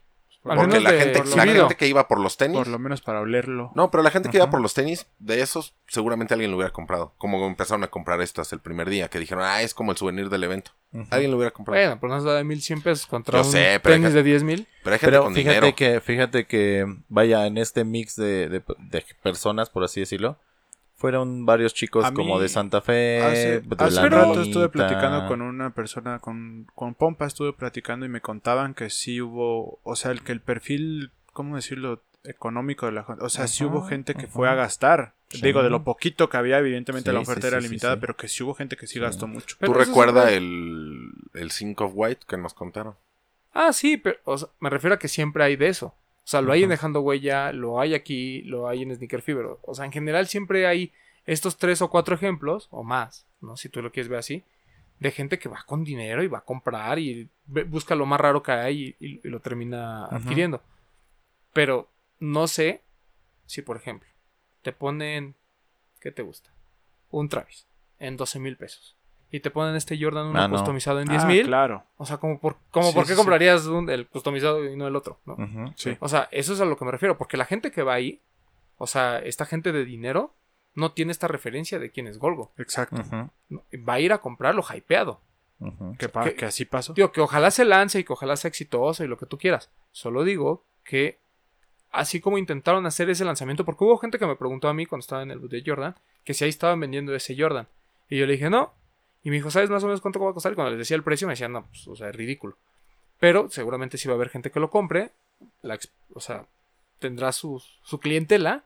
Qué bueno. Eh, solo creo que este es- evento para que realmente sea un éxito y tengas gente todo el día y no solo cuando hay música, tiene que estar acompañado de lanzamientos, tiene que estar acompañado de otras actividades, que es como funciona ComplexCon. Claro. Incluso pláticas. O sea, sí les da para un foro de pláticas. Si ya montaste el escenario, Claro. ocúpalo, ¿no? Yo cuando No, me había, que incluso iban a había estar- espacio como para haber puesto un lounge y hacer las pláticas sin bronca, porque sí había un espacio pequeño para, Es- vaya, para este, para como para el intercambio de pares o, o venta, pero me parece que había, vaya, el, el lugar se prestaba para más donde estaban bailando. Sí, sí, claro, Ah, claro. mi- o sea, Yo mira, pensé que ustedes iban a dar una plática o algo. yo también pensé, pero al final pues no se dio. Y, y me sorprende, ¿sabes? Porque hasta en Dejando Huella, que hablamos siempre que es como la tierra de los high beast, Hay pláticas. hay pláticas, ¿no? Y, hay- y hay unas en las que, pues, o sea, sí es más como tema de cultura y demás. Yo lo hubiera hecho. No, eso no te va a llevar más gente, pero al menos te da actividades para que durante el día lo disfruten. Ajá. Sí. Claro. Porque además había muy poquitas cosas, entonces te lo aventabas muy, muy rápido. Está bien. Pero Pues bueno, eso fue. ¿Algo más que quieran agregar? de Conclusiones. Pues van, yo pienso que van a mejorar. O sea, si lo vuelven a hacer Claro. ya para el año que entra, esto les sirvió de experiencia. Van a decir, vamos a quitar esto, vamos a poner esto, vamos a irnos a tal lugar y así. Entonces, malo no El- fue. El esfuerzo No. se aplaude. Sí, claro. malo no Porque la ejecución fue buena, ¿eh? O sea, Sí. no, no, no, no, lo echen- confundamos. no lo echen en saco roto. Sí, la sí, sí. ejecución fue buena. Sí, sí, sí. Faltaron cosas, tuvieron sus áreas de oportunidad, pero todo está amarrado a que fue muy poca gente. Entonces tienen que corregir ese punto de cómo voy a hacer para atraer más gente y que realmente la gente quiera estar ahí todo el día. Porque también como había poca gente, pues tú te lo aventabas súper rápido. Pero también, o sea, a mí quien me pregunta qué te pareció, yo les digo, a mí me pareció bien. Sí, bien a o sea, sí, bien a secas. Porque como quiera hay que tomar en cuenta que es el primer evento que hace. Ah, obvio. si sí, fuera el sí, quinto y es lo mismo, pues ahí sí. Te digo, es- es, una alineación de expectativas. O sea, a lo mejor ellos traían una expectativa muy alta con un objetivo muy alto y Muy nosotros ambicioso. Ajá, y nosotros como usuarios finales decimos, pues como yo no puse la lana, yo fui a disfrutar, ahí me fue súper bien.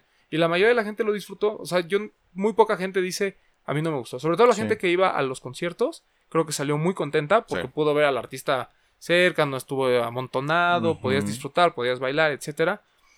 Y la gente más bien que iba con esta expectativa de los sneakers y comprar y todo eso, por ahí. creo que fue la que se fue temprano y no, pues a lo mejor tiene comentarios un poco más negativos, ¿no? Yo me quedo, fíjate, con, con, con este mix de, de lo que nosotros conocemos como street culture en México. Eh, me quedo con la gente que fue, o sea, eh, me quedo con los estilos, me quedo con, con, con todos los participantes como tal, me quedo con la música. Insisto, aunque particularmente no, no es de mi agrado, pero me parece que es, la base de lo que se puede hacer para un evento de street culture en México, porque involucró a diferentes aspectos. vaya, eh, podemos incluir cultura, se presta para incluir cultura, digo, particularmente sneakers, pero vimos tatuajes, vimos graffiti, vimos moda, vimos este diseños, vimos tatuajes, vimos skate. Creo que la idea fue buena, eh, como dices, no, se, no está en saco roto, y yo me quedo con lo positivo. Se me hizo un evento mm, con muchas mejoras, sí, pero la base creo que ahí está y, y, y yo creo que quienes estuvimos ahí lo disfrutamos. Áreas bien, eh, seguridad bien. Yo creo que es la base, o sea. El área de oportunidad es grande. Me parece bien. Y este, salvo ahí dos, dos bellacosas que se pelearon ahí entre los pasillos. Sí. No, Pero, podía eh, fal- no podía faltar el agravio, diría sí, vaya, Iván. pero seguridad había. Pero o sea, bien, bien. Todo bien. estabas bien. Y bueno, el otro evento que hubo, y que estábamos ahí simultáneo, ¿no? Algunos estábamos en Sneakertopia, Alberto Bretón se fue a Colombia. Y pues cuéntanos.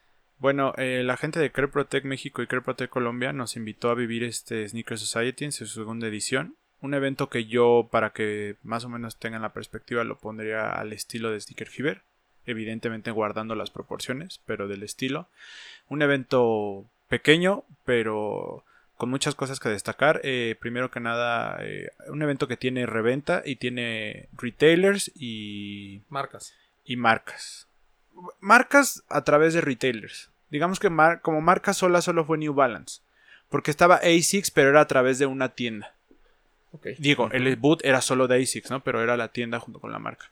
Em, ¿cómo- ¿Por dónde empezar? De- bueno, te cuento de los, las marcas. Era ASICS, que como su fuerte fue la... Su fuerte fue la, la presentación de la edición especial de ASICS y Mega Man. Estaba el par de Mega Man, estaban algunas playeras y un hoodie. La calidad es excelente del textil. El par, pues ya lo conocemos, ¿no? Ya, ya no es un par que se lanzó ahí, es un par que ya se había lanzado antes. Este. ¿Qué más? New Balance. New Balance que llevó como influencer, como invitado especial a Lawrence. Lawrence que ya lo conocemos, ya estuvo por acá en Dejando Huella. Este, él iba por parte de New Balance para presentar el 880, 880 sí, El 580. 580, perdón, esta silueta que es muy pues como muy that shoe, ¿no? Pero Sí. está, está muy buena, la verdad. Muy de nicho. Sí. Tenían por ahí un par firmado por Jaden Smith. Recordemos que Jaden Smith es la imagen de New Balance, que lo estaban rifando. Tenían este par, ¿te acuerdas, Papu? El que pedimos por internet que no nos llegó, que Sí, es la de colaboración de, con Era. ¿Es 997 o qué era? 997H. Un Sí. 997H que tiene los. La gorra tiene los patches así estilo el par este de Ronnie Fike con. Dover Street Market. Tenían algunas piezas y algo de variedad ahí, algunos 997S, algunos más tradicionales. Estaba el Purman Bodega. Sí, ¿no? Eran los mismos colores del especial este de bodega, pero era un par sencillo. Un boot muy bonito. Eh, ahí con actividades que tuvo Lawrence, dando, haciendo un unboxing, haciendo una plática con Ala Team. Este, ¿qué más? Como, como marcas son esas dos, si no me equivoco. Sí, no se me está pasando. Después los retailers, está Kicks, que es una tienda muy al estilo de, ¿cómo decirlo? Es muy de básquetbol. La- lo principal de su activación fue Jordans. Tuvieron lanzamientos especiales. Lanzaron por ahí el Jordan 1 Pine Green, el Black Cat.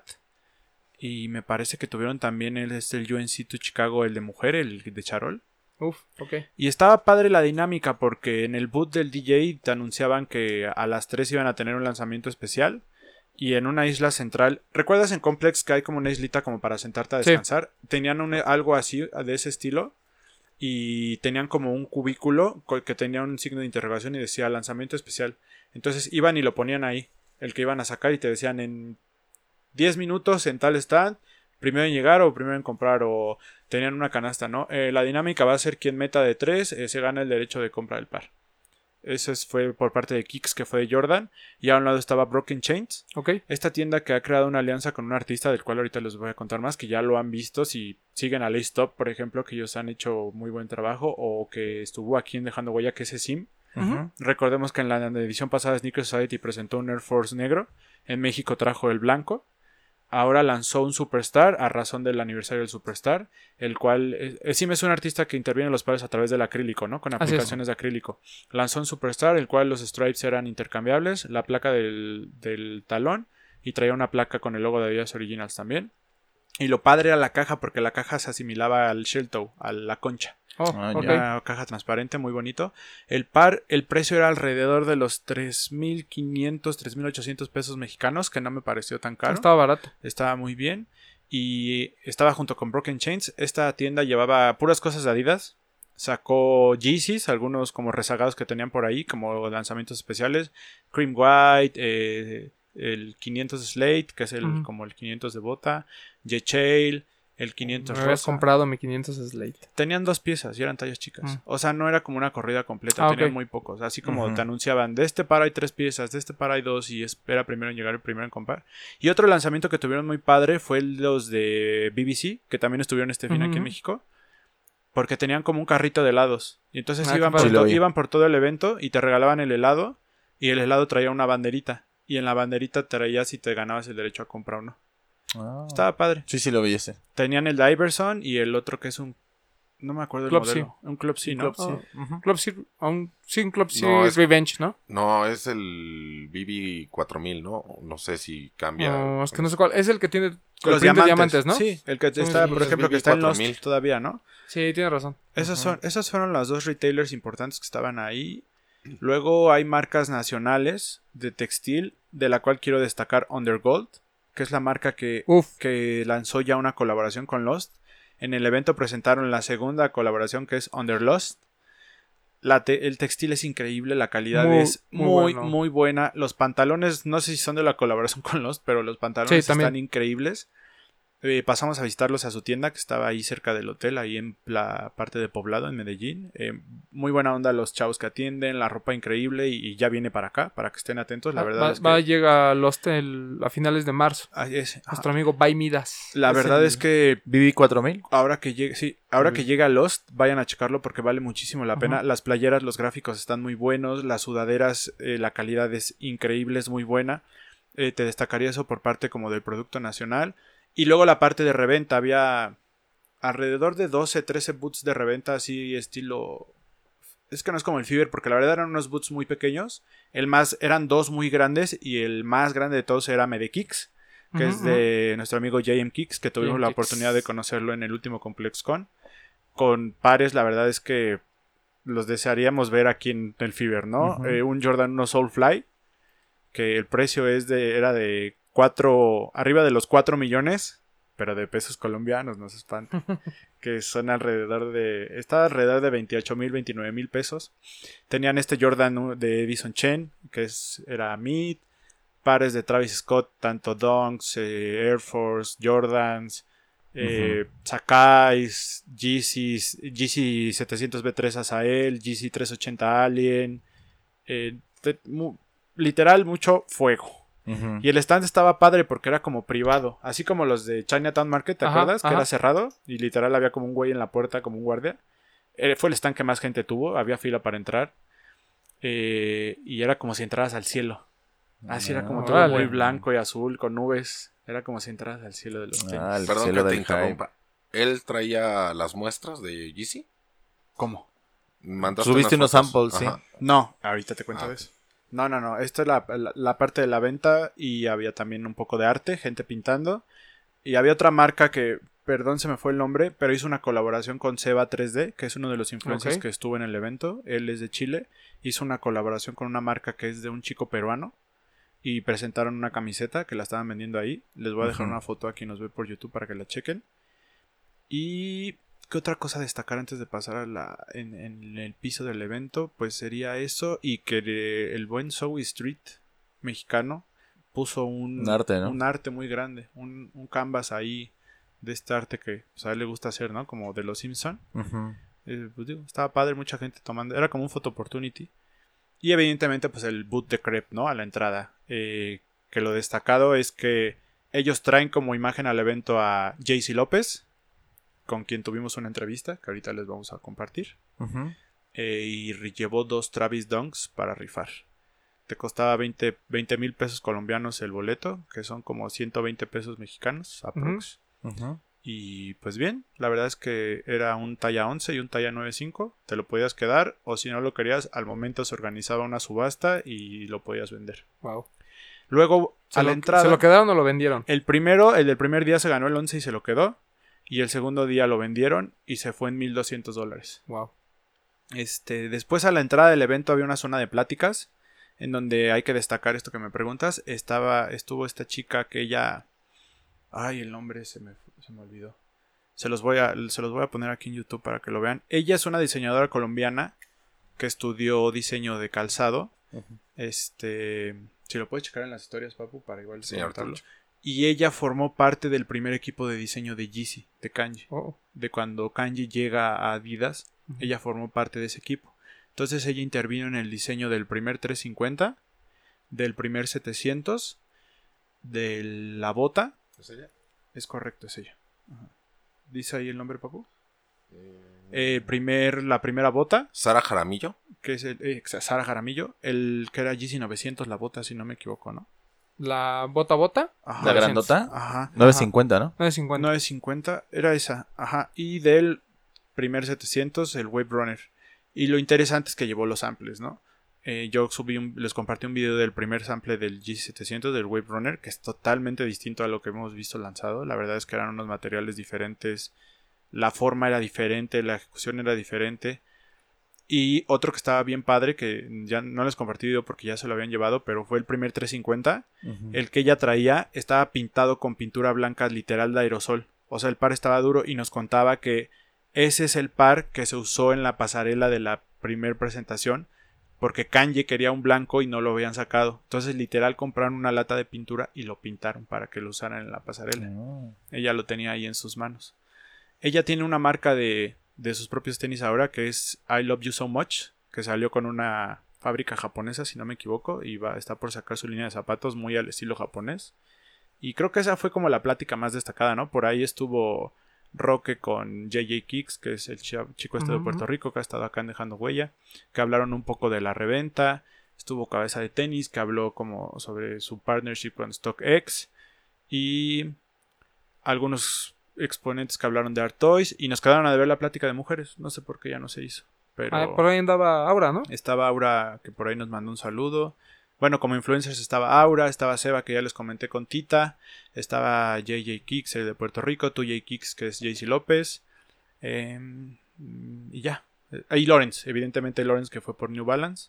Entonces creo que también esta parte, pues que, for- eh, que, que en el Fiber evidentemente vimos a Staple, ¿no? Que creo que es la, la, la- Claro. la presencia más importante que hemos tenido en México, pero creo que dejando huella ha explotado un poquito más de esto de las nuevas generaciones, ¿no? Que se relacionan con influencers de Instagram y que los ha traído a los eventos. No lo veo mal, no sé, no sé qué tanto complemente, pero no lo veo mal. ¿Y qué más? ¿Qué más destacado del evento? La verdad es que es como una vibra muy, ¿cómo decirlo? Como muy positiva. Y yo destaco mucho el hecho de que no dejen entrar a la gente con pares para vender. Lo platicaba con ustedes. No sé si reste, no sé si sume, pero cambia totalmente la vibra, ¿no? Porque te das cuenta que la gente que fue va a vivir la experiencia, ¿no? O realmente va a comprar algo. Evidentemente, el que puedas llevar a vender pares, creo que sí jala más gente, porque igual ya va a haber gente que dice, no lo compro en el, no lo encuentro en el boot, pero igual y lo encuentro con alguien que lo trae en la mano, ¿no? Sí. pero sí cambia la vibra. O sea, sí fue, fue distinto el no ver a gente con los pares en la mano o afuera del evento poniendo su tianguis, ¿no? Por ejemplo. Creo que sí cambia un poco la vibra. Y pues nada, no sé si quieres pasar a las entrevistas. No, bueno, antes de pasar a las entrevistas, destacar el tema de que estuviera ASICS y New Balance, ¿no? Sí. O sea, son dos marcas de... Que perdón. déjame hacer un comentario. Está cañón la presencia de marca que tiene New Balance en Colombia. Claro. cosa que no tenemos en México. En, las, en los malls hay tiendas, la gente los usa, la marca se vende, tiene un sentido de pertenencia cañón en la gente de Colombia. Sí. Y aquí en México ni siquiera ya tenemos presencia de la marca. Pero ¿qué Exacto. tal estaban los precios? Los precios son No- muy no eran malos, ¿eh? similares. O sea, Nada más, más atractivos ¿De que cuál me mandaste? Del 580, ¿va? El 580 te lo mandé. Del ¿no? 580 cuesta lo mismo que Estados Unidos, como 110 dólares, 120 dólares. Y en las tiendas... Es que son más atractivos los precios a lo mejor que aquí, No, que cuando estaban. Pasé a una tienda de New Balance y muchos tenían 30% de descuento, pero creo que hasta sin el descuento, por ejemplo, un 997 el Sport, ya en pesos mexicanos quedaba en menos de 3 mil pesos. Sí, Cosa que aquí llegaban más caros, ¿no? Sí. Un poco sí. Ajá. Sí, aquí el tema es que pues era un tercero, ¿no? Y supongo que en Colombia es Debe New ser Balance. New Balance directo. Colombia, sí. Oye, y de las. Vaya, de. De la gente de allá, ¿cómo viste? A cómo ve la cultura. Es una cultura creciente, pero por lo mismo creo que la gente está muy entusiasmada. La gente sabe, la gente conoce. Y sobre todo, creo que la- en, en- en moda están como en otro canal. O sea, la gente va vestida muy diferente, tiene un estilo muy propio. Y en general el entusiasmo de la gente es... O sea, como que la vibra es positiva, ¿sabes? Como que no, no se siente este... No, no quiero verme malinchista ni criticón, pero creo que aquí en México a veces como que ya seccionamos la parte de los revendedores y la parte de los entusiastas y como que mal vemos a los revendedores y como que ese vibe no se vive tanto allá todavía. Pues es que también es un mercado mucho más pequeño, ¿no? Sí, evidentemente. Entonces, Claro. O sea, cuando, imagínate, a la team es la referencia. Estamos hablando, estamos hablando de que los dos días, a la eh, team. el- durante los dos días el aforo fue aproximadamente de 6.000 personas, un poquito menos para los dos días. Cosa que tal vez nosotros diríamos, ¿no? Pues igual y es, el Fever lo mete en un día, ¿no? Pero para la dimensión del evento fue un éxito. O sea, to- todos, todos estaban súper emocionados porque nosotros no estuvimos el año pasado, pero, todos nos decían, está saliendo increíble, vino muchísima gente, estamos súper contentos y todos se veían pues bien, o sea, Entusiasmados. entusiasmados, contentos. O sea, pero lo que comento de a la team es que, o sea, si tú ves los invitados especiales, son de otras partes de Latinoamérica. O sea, quita lo de tu Jake, este, lo de JC López, ¿no? Que es, es otra onda. Pero, por ejemplo, pues, o sea, cabeza de tenis, Rock, bueno, ustedes que fueron, Aura, Sebas, o sea, son gente de Sudamérica, o sea, ni siquiera es gente de, de Europa, ¿no? Por ejemplo, Lorenz, Sí. pues al final es costarricense, Sí. ¿no? Y simplemente vive allá. Entonces, eso te habla de que en Colombia apenas va creciendo, o sea, todavía no está esta, si tú quieres, hambre de ser famoso y, se- y ser influencer siento que es gente que está comenzando a de buena manera, ¿no? O sea, ni siquiera como en México que creces por, por la reventa, ¿no? O sea, normalmente la gente que está metida en los tenis empiezas por la reventa, empiezas por estas ansias de ser famoso, empiezas por estas ganas de que te regalen cosas y ser influencer, etcétera, etcétera. Siento que en Colombia es muy diferente, porque además también las cosas hypeadas tampoco llegan. Sí. Entonces ellos tienen que buscar de alguna manera a, a través de la reventa. Por eso es que, pues a lo mejor, este. Digo, evidentemente reventa exista, ¿no? Por eso está claro. Mary Kicks, Sí, sí. que es una, son Pero- dos, o sea, es él con es su novia que se van a Estados Unidos Así es. y compran Que, pares. que ese es el punto, ¿no? O sea, a lo mejor ellos no tienen toda esta parte de que haya tanta competencia, que tengas al retailer, tengas a la marca y salgan los pares ahí enfrente de ti en 100 dólares, por decir algo, y los vengas en reventa en 800 dólares, ¿no? O sea, no hay este como coraje de no alcancé, porque ni siquiera llegó. No, y por ejemplo también, o sea, la es cultura joven, porque por ejemplo, Claro. tres días Sí. antes había Yeezys en las tiendas, que llegó Jay-Z y se los llevó todos. Llegó a, la, a una Adidas. de Ah, una sí, plaza- sí, salió una foto que traía todos los en el carro. Nos decían que se llevó casi 80 pares. Sí, o sea, una cultura emergente, ¿no? Y, y, Y no, bueno. y no maleada. Es a lo que te refieres, ¿no? Así o es. sea, Ahora, No, y- men- y qué bueno. a la team, él es parte de los organizadores, fue Así es. quien se ve involucrado para, para que estuviéramos por allá y platicamos con él. Les dejo aquí la entrevista para que la vean. Entonces, ah, van a escuchar la entrevista con Ala Team y con. Primero con Ala Team y regresamos y les cuento un poquito más de Jay-Z. Va. vale. Eh, amigos de los de los tenis podcast, estamos acá en Sneaker Society desde Colombia y tenemos aquí a parte de la, de la mente maestra detrás de toda la organización de Sneaker Society. Ustedes ya lo conocen, es nuestro amigo Alatin, que ya nos ha acompañado en algunos problemas. ¿Cómo estás, amigo? Bien, bien, ¿cómo van ustedes? Esta vez los acompaño desde lejos. Desde lejos, ahora nos tocó estar por acá. Sí. Eh, amigo, cuéntanos rápido, para la gente que nos está viendo en México y que ha estado al pendiente de nuestras historias, de lo que le platicamos en el podcast, pero tú, tú cuéntanos, ¿qué es Sneaker Society? Secret Society es simplemente reunir a mentes que piensan iguales en un país y en un continente donde somos distintos. Es dos días de, parche, como dijimos nosotros, de, un lugar donde compartir y comprar y conocer marcas. Es un sitio para todos. Aquí, no importa si es OG, Hype, lo que sea, es todos unidos por una misma causa, que es que esa cultura crezca. Perfecto. Oye, eh, nosotros no estuvimos por acá el año pasado, pero esta es la segunda edición de Sneaker Society. Eh, ¿Cuál ha sido el cambio más significativo que tú has visto de un año de atrás para acá, esta edición? Eh, creo que uno solo no, no sería justo, yo creo que son varios.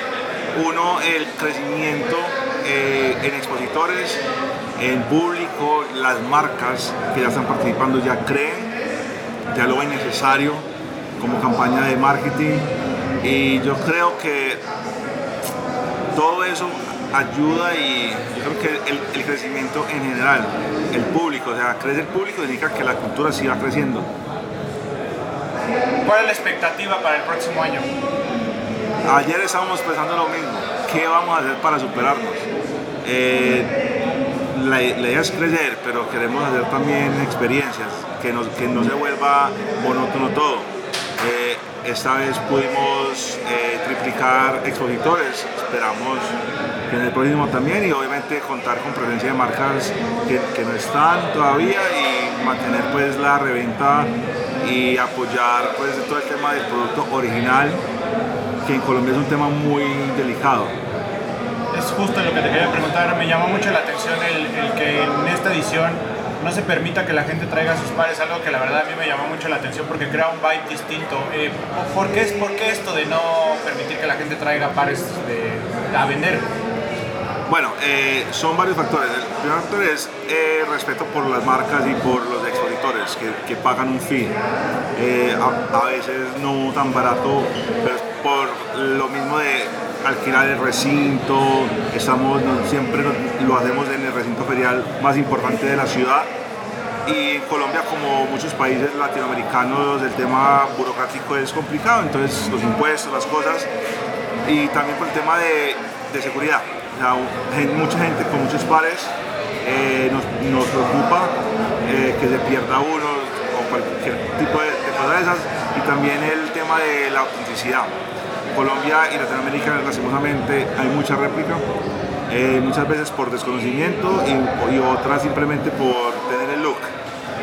Entonces nos, nos quitamos ese dolor de cabeza de verificar de todo con expositores que ya sabemos quiénes son en el tema de reventa, quiénes son y es un proceso de no sentarse a autenticar par por par, sino listo, esta tienda es auténtica, ya, ya los conocemos eh, y siempre los vigilamos en redes y estamos pendientes de ellos y estamos tranquilos. Por ese lado, eh, y, el, y el cliente final, que es el que viene a la feria, también está tranquilo, no, no tiene que estar preocupado de si le van a meter un fake o no.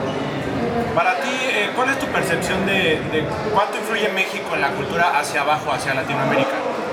Bueno, yo creo que mucho, yo creo que eh, con ustedes he tocado el tema, Eh, yo siempre he dicho que México nos lleva por ahí 10 años en, en- en- cultura, en tiendas, en, todo el movimiento.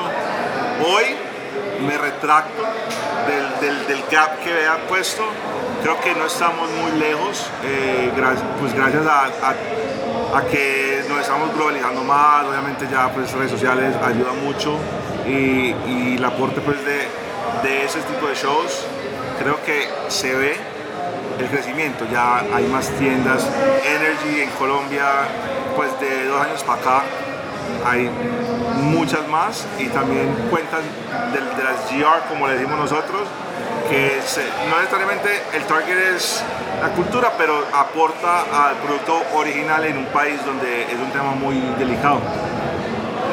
De esto que estás comentando es mi siguiente pregunta. ¿Cuál es el estado de la cultura en Colombia? Eh, creciendo, está creciendo.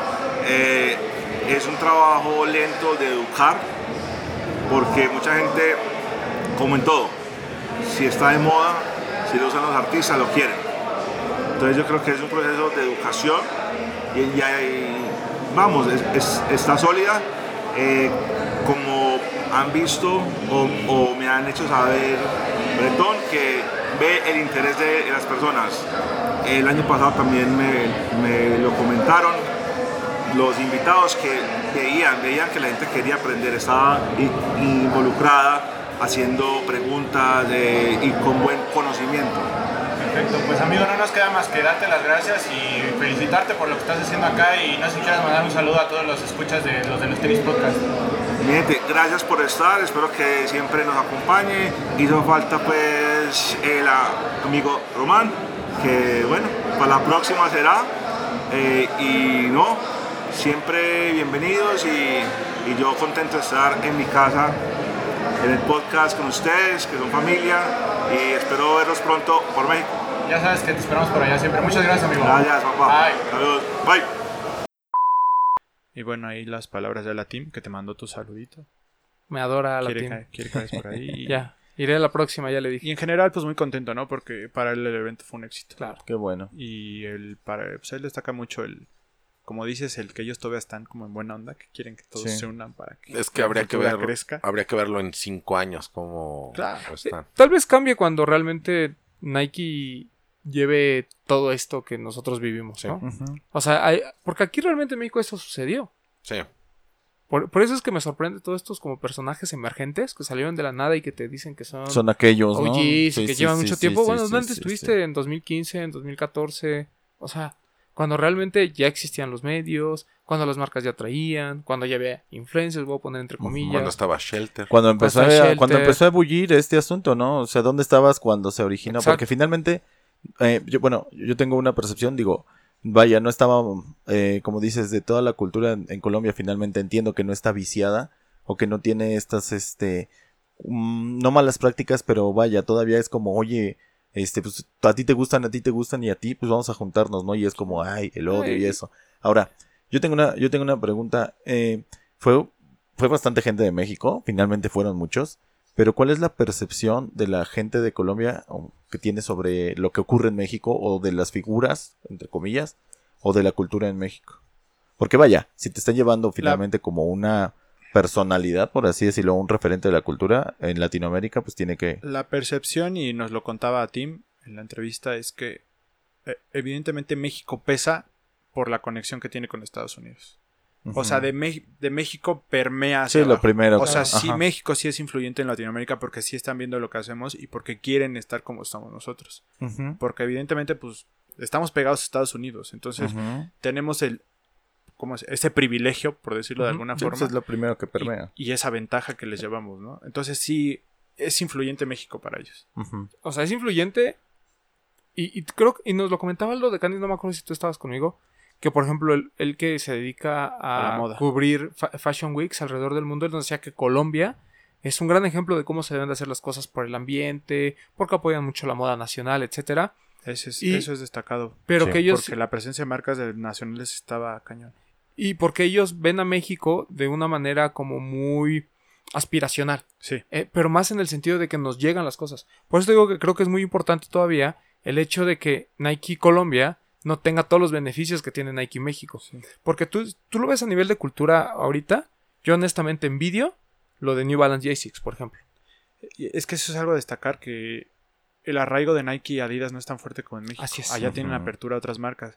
Y lo comentas, que ellos quisieran... ta- tanto así, imagínate que Crep, quien fue que nos llevó... O sea, Crep México es quien maneja Crep Colombia. Y nos comentaban que para Crep el segundo mercado más influyente en el mundo es México. Es el que más vende en este momento. Y Ah, realmente sí. la marca es joven en el país, entonces es un dato sorprendente. Y de ahí ellos dijeron, bueno, entonces tú vas a manejar Colombia y yo quiero que tú vayas a Sudamérica y empieces a ver en dónde vamos a vender. Pero todo se va a manejar desde México, Ah, para interesante. que te des cuenta la influencia que tiene México. Pero también eso que menciona Román de la presencia que hay de New Balance y de ASICS, que él lo envidia, es porque no les llegan lanzamientos de Claro. Nike. Lo- Cuando llegaran todos esos lanzamientos, Ya no los van a pelar. sí, se apaga eso, se- automáticamente. eso sería lo interesante, porque al final sigues teniendo, como dice él, este acercamiento con las marcas. O sea, no es algo que vas a dejar. Lo que pasa es que nosotros siempre tuvimos el acercamiento con Nike. Esa Sí, es la de realidad. toda la vida, Nike claro. siempre estuvo presente. No, y ni siquiera el acercamiento, porque igual ya antes era a través de la Fayuca, pero la referencia siempre ha sido Nike. Ujú. Y allá, o sea, pues tienes la presencia de la marca de manera formal. Hace esfuerzos por la cultura. Está presente en los eventos. etc. O sea, lo que nosotros vemos con Nike, ellos lo ven con esas No, y marcas. por ejemplo, como y dices existe tú, ese sentido de pertenencia. Pero tu, tu influencer en la cultura que es más fuerte que esa team, la marca le manda los pares, entonces la gente ve los pares a través de él. Sí. No, y estoy de acuerdo y me parece bien. El problema es que yo creo que si les empiezan a llegar los mismos lanzamientos de acá, la gente que le gusta New No, Balance pero- va a seguir comprando New Balance. Pero va a pero no ocurrir. todos. No, o sea, yo sí creo que puede haber una distorsión en la cultura. Que es lo que nos pasó a nosotros. O sea, empieza a haber todavía esta hambre de la gente por ser revendedor, aunque sea con tres o cuatro pares. Comienza este tema de yo quiero ser famoso. O sea, empieza a ver esas cosas que han contaminado la cultura en México y que ahorita, pues, digo, tienes que aprender a vivir con ello. Sí. Eso no, lo ha- no les ha pasado. Pero siento que al menos la cultura del colombiano le permite, hasta ahorita, que aunque lleguen ese tipo de cosas, porque les pasó con los Yeezys. O sea, tuvo que ir un mexicano a ir a comprar todos los Yeezys que salían allá. Y la gente como que empezó a aprender y Sí. entender y ese rollo. Pero nunca hubo esta mala vibra. Sí. Que es lo que comenta Bretón. Sí, No, finalmente ya- es una es inocente, vaya. Ya que estamos en el tema de la reventa, ahora les vamos a dejar la entrevista que le hice a JC López. JC López es, JC López es el creador de Urban Necessities. Eh, nos, habla- nos va a hablar un poquito de... Porque recordemos que él tiene raíces latinas de Puerto correcto. Rico. Su familia es de Puerto Rico. Él habla español. Hay medio mocho, pero él habla el español. Entonces escúchenlo porque nos dice un poquito de qué representa para él estar en... Yo le comentaba que en Latinoamérica, en Colombia en específico, que es un mercado que tal vez en Estados Unidos hace dos años no tenía ni idea de que podía pasar esto allá. Eh, escúchenlo y ya lo platicamos ahorita que regresemos. Y bueno amigos, estamos aquí con JC López. Eh, para quien no lo conozca, él es el fundador de Urban Necessities, una de las tiendas más influyentes en el, en el juego de la reventa en el mundo. Eh, rápido nada más, eh, ¿qué opinas de Secret Society? Perdón, ya estamos en el final. Y, qué representa para ti estar en un evento en, Latinoamérica que tal vez era una parte del mundo que hace unos años no figuraba dentro del Sneaker Game? ¿Qué representa para ti estar hoy aquí? I mean, uh, para mí, mi familia es algo que obviamente soñamos de tener la oportunidad de estar con la comunidad hispana en un sitio que nosotros no conocemos y para ver y aprender, ¿no?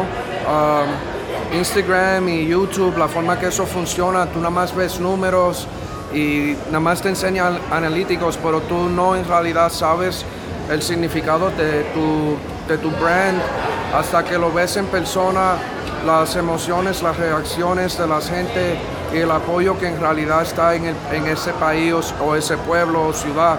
Y eso es mundialmente, pero me dio mucho orgullo siendo hispano, estando en un sitio donde supuestamente no hay cultura y veo que la cultura está más viva aquí que en muchos sitios que yo he ido mundialmente. So, tremendo privilegio y oportunidad. Y en general, ¿qué piensas de la cultura en Latinoamérica? ¿Cómo la ves? ¿Ha crecido? ¿Se ha estancado? ¿Qué, qué- qué piensas tú? Bueno, yo creo que por muchos años estas compañías no le dieron la atención a Latinoamérica, ¿verdad? Y yo creo que juntos hay muchos que están representando la comunidad en una forma que estas marcas no tienen opción. Ahora están mirando a estos países, dándole las oportunidades de abrir tiendas eh, y cargar el producto que todos queremos y, y después encima de eso crear, ¿no? Tienes muchos influencers ahora y artistas y todo el mundo está creando cosas que uno ni cinco, ni cinco años atrás, diez años atrás te lo pensabas y dices, no, está loco, eso no va a pasar. Y está más, se está convirtiendo más y más común, ¿no? ¿Cuándo te vemos en México? Este año ah, no lo han anunciado, pero dejando huella me va a estar, voy a estar ahí otra vez en el DF pronto. Estoy bien orgulloso de ir. Estoy tratando de crear algo que nunca se ha hecho antes y vamos a tratar de implementarlo en México. Entonces esperamos sorpresas pronto. Un mensaje para México. Ah, sigan para adelante, sigan hablando de la cultura, trátense bien y este, traten de ayudarse porque es lo que necesitamos con esta cultura para poder crecer y para seguir teniendo todas las oportunidades que nosotros soñamos de. Te agradecemos mucho, Jessy. No, a ti. Y bueno, ahí Jaycee también mandando un saludo a México y, y, a- y comentando esto de que, pues, que hay que estar unidos para que la cultura siga creciendo. Mm. Que me resulta un poco chistoso viniendo de un Sí, claro, pero- obviamente. men- Pero- menos creíble. Pero, pero es que ese tipo de cosas son muy interesantes. Lo- O sea, yo escuchaba la entrevista que le hizo Jeff Staple, Ajá. que, que no fue mejor que la tuya, amigo. No fue mejor que la tuya. Pero en el podcast y... Sea, tiempo, la mía fue cortita porque fue al final del evento y la verdad el tipo estaba ya, claro. o sea, estaba podrido, pero no le quitaba lo buena onda porque la gente le pedía que grabara un video y lo hacía, les pedía foto y las... O sea, nunca se portó mal, pero sí ya el tipo estaba... Fastidiado. Y, y, por ejemplo, JC López creo que es una. e- Es una imagen clara de cómo esto se ha distorsionado muchísimo, ¿no? O sea, él comenta ahí que a él no- o sea, que a él los tenis le valían madre. O sea, él entró al mundo de los tenis por negocio, por una necesidad de alimentar a su, a su familia. Bueno, en ese momento tenía Sí. peleas con la esposa, pero. Pe- Perdón, O sea, él dio una plática donde contó todo eso. Entonces, digo, pero pues no estuvieron, pues vean el, el podcast, escuchen el podcast de Jeff Stepper. Pero él comenta cómo ha sido esa evolución. Entonces él piensa de no gustarme los tenis, hacer de esto un negocio, hacer una figura. Que por ahí un colombiano le tocó el corazón literal porque él cuenta que su primer par que revendió fue un Barkley y se lo llevaron para que lo firmara y ahí, bueno, casi se pone a llorar. Se acordó de esos días que no tenía nada y Exacto. que sal- salió del, del de estar No, en la vaya, calle es a un caso- de la- es un es más caso- una historia de superación Sí. que una historia de sneaker. Sí, desde Es luego. un caso de éxito. luego. Es un caso, un caso de éxito de una oportunidad que él obtuvo durante No, y de bueno, una la persona reventa. trabajadora. Claro. Y Ah, que, claro. y que ha habido pocas tan exitosas a tal grado de que vaya. No, pero, pero a eso voy, o sea, este tipo siendo revendedor se vuelve una figura, pues que espero yo, aquí mexicano que tengo acceso a estos pares, pues voy a intentar hacerlo y ser una figura, ¿no? O sea, y así sucesivamente. Sí, sí. Entonces, eh, está, medio- no un poco desvirtuado, pero creo que la historia de vida de JC López es muy interesante, es un ejemplo a seguir en esa parte, independientemente que también la forma en que llegó al tema de los tenis sea algo que hoy criticamos de mucha gente. Pero, ahí- pues, y la pues ya lo, necesidad. ya lo escucharon, pero ya soltó ahí el, la exclusiva, ¿no? De que todavía ni lo anuncia dejando huella, pero él ya dijo que va a venir otra vez. Está bien. Pues está bien, qué bueno. No, y este, va a ser interesante seguir la evolución que va teniendo este, este evento también en, en Colombia y lo que en cultura genera, ¿no? Eh, a mí algo que, que, que me, que me agrada en general es de que, por ejemplo, mencionan de la team, que finalmente, em, con buenos o malos referentes, pero se está basando mucho en lo que ocurre en México y en, en las tendencias que va teniendo México Es- para hacer lo mismo en su país. No, y sería yo- yo interesante creo- yo cómo creo va que, a ocurrir. que las referencias de Ala Team son buenas. O Ajá. sea, no, o sea no, no puedes dividir entre lo que es él, por ejemplo, lo que él representa como, como sneakerhead, tampoco puede negarse y decir, ah, no, yo lo voy a hacer a mi modo. Porque entonces pasa lo de Sneakertopia. O sea, Claro, la gente claro, tampoco claro, se acerca. Yo creo que el evento, digo, platicando, por lo que me platicaban ayer, la gente de listo, por lo que estoy platicando ahorita con Bretón, creo que el evento de Colombia funciona porque tiene justamente esas carac- características que comentábamos. Tienes un buen, eh, un buen plantel de, de gente que sabe de sneakers, tienes las pláticas, tienes los lanzamientos, tiene- o sea, tienes cositas que al- además seguramente el lugar estaba muy céntrico, o sea, tiene Es, todo esto.